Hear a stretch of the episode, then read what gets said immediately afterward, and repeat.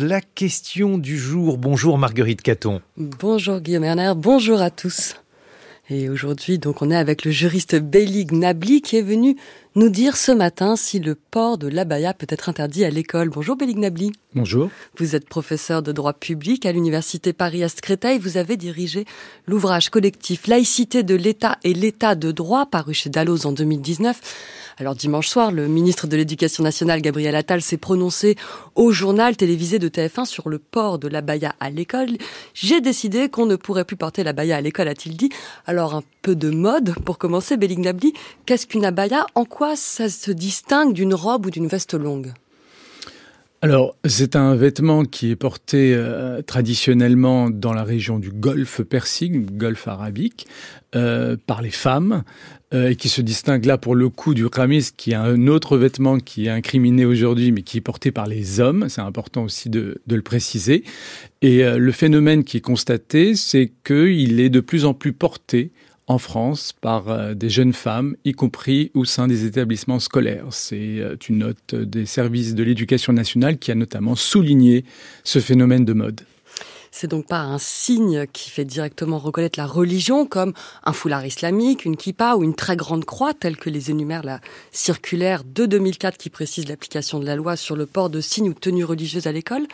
Mais si on regarde la loi de 2004 mmh. elle-même, sa rédaction est très subtile. Elle n'interdit pas les signes ou des tenues qui manifestent une appartenance religieuse, mais des signes ou des tenues par lesquels les élèves manifestent une appartenance religieuse, par lesquels tout est dedans, Belling Nabli.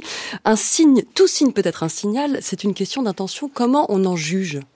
Alors c'est toute la difficulté, y compris pour le ministre. Pourquoi? Parce que il exprime une volonté politique très claire, mais euh, derrière cette volonté politique, il y a une difficulté juridique pour lui, en ce sens où il ne pourra pas interdire de manière générale et absolue euh, l'abaya, euh, dans la mesure où l'abaya n'est pas visée explicitement euh, par la loi de 2004 comme étant un, une tenue à caractère religieuse. Donc, il va devoir, à travers un texte particulier qu'on appelle une circulaire, préciser, en direction des chefs d'établissement, préciser en quoi une abaya pourrait être considérée comme une tenue à caractère religieux par destination, comme on dit, c'est-à-dire que même si en soi ce vêtement euh, a un caractère culturel, eh bien du fait de sa perception, conception par euh, celle qui le porte, eh bien il pourrait être considéré comme ayant un caractère religieux, auquel cas il peut être interdit. C'est d'ailleurs dans ce même cadre de réflexion que le juge des référés du Conseil d'État avait validé, on était en 2012, l'exclusion d'une élève vêtue d'une jupe longue sur son pantalon et d'un bandana. C'était pas le problème de la tenue elle-même, c'était l'intention de l'élève, c'est ça? C'est ça, et c'est pourquoi derrière, encore une fois, euh, l'expression de la volonté du ministre, euh, cette volonté devra être appliquée au cas par cas très concrètement, c'est le, signal que vient d'envoyer le, ministre. Il y a une volonté politique affichée par le ministre de l'Éducation nationale, mais en réalité, in concreto, comme on dit en, euh, pratique, euh, au sein des établissements, les chefs d'établissement qui auront à appliquer la future circulaire, euh, eh bien, devront euh, apprécier au cas par cas si précisément euh, cette tenue, la baya, est portée dans une visée à caractère religieux. Il y a aussi euh, donc comment on apprécie euh, cette conception? Eh bien, si on, on, se prête à, si on jette un œil sur la jurisprudence, euh, alors non, qui ne s'est pas exprimé encore sur l'abaya en tant que telle, mais qui a pu, comme vous l'avez rappelé, apprécier la manière dont un bandana pouvait être finalement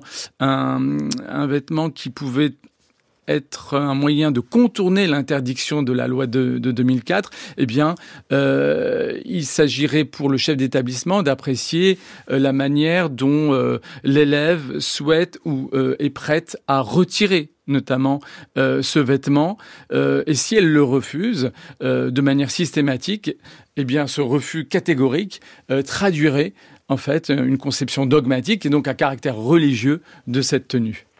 C'est subtil. Euh, comment euh, mhm. le ministre peut interdire sinon cet abaya Est-ce qu'il y a d'autres biais que la loi sur la laïcité? Euh, non, euh, déjà, il faut bien préciser qu'il n'a pas, enfin, il est obligé de passer par la circulaire parce que précisément, il ne peut pas modifier la loi de 2004. Il n'en a pas la compétence, comme on dit. Il faudrait modifier la loi de 2004 si on voulait en réalité interdire l'abaya de manière générale et absolue, de manière systématique. Euh, voilà la voie, en, vérité, qu'il faudrait juridiquement suivre pour interdire euh, de manière euh, générale et absolue la Euh, ce n'est pas la voie qui semble être suivie. et à partir de là, il va devoir dans sa circulaire, dans ce texte qui sera à destination des chefs d'établissement, préciser un certain nombre d'éléments d'appréciation, des critères d'une certaine manière euh, qui pourront euh, appliquer, que pourront apprécier et appliquer les chefs d'établissement. Alors la question qu'on peut se poser, c'est est-ce qu'il va euh, notamment donner des éléments sur la taille des abayas, jusqu'à quelle taille une une robe noire longue pourrait être considérée ou pourrait glisser du statut de vêtement culturel à un vêtement cultuel? Est-ce que le règlement intérieur d'un établissement peut euh, poser des interdictions strictes, euh, pas d'abaya, pas de camille, pas de... C'est possible ça dans un, dans un texte réglementaire, dans chaque établissement? Euh, Oui, mais pas de manière, encore une fois, générale et systématique tant que la loi de 2004 ne sera pas modifiée. Donc il faudra toujours, pour le chef d'établissement, euh, euh, être obligé de prendre en considération les circonstances, c'est-à-dire notamment euh, si la jeune fille manifeste une forme de prosélytisme, notamment en tentant de convaincre d'autres élèves de porter ce vêtement, ou encore une fois si elle refuse de le retirer de manière systématique, y compris pour exercer, pour assurer un cours particulier, un cours de PS, de sport notamment. Euh, et ce refus pourrait être interprété comme précisément euh, un élément, un indice tendant à considérer que euh, la baya là est portée dans sa dimension religieuse. Donc en fait, rien ne va changer, simplement les proviseurs sont poussés par la déclaration du ministre à être très vigilants. Euh, exactement. Alors rien ne va changer. Euh, il y a une manifestation de volonté. Il y a l'expression du volonté politique et ça c'est important pour le ministre. C'est ce qui a finalement motivé sa prise de parole, sa déclaration. Et euh, il y a aussi derrière cette volonté un soutien qui est apporté aux chefs d'établissement qui au jour d'aujourd'hui sont confrontés à des cas, ils se, peuvent se sentir relativement pas abandonnés, mais euh, euh, dans des situations un peu délicates. Et là, ils, ont reçu finalement de la part de leur supérieur hiérarchique, hein, puisque le ministre de l'Éducation nationale est aussi le, leur supérieur hiérarchique, eh un soutien plutôt en faveur d'une interdiction euh, mais une interdiction qui ne pourra pas être, encore une fois, systématique.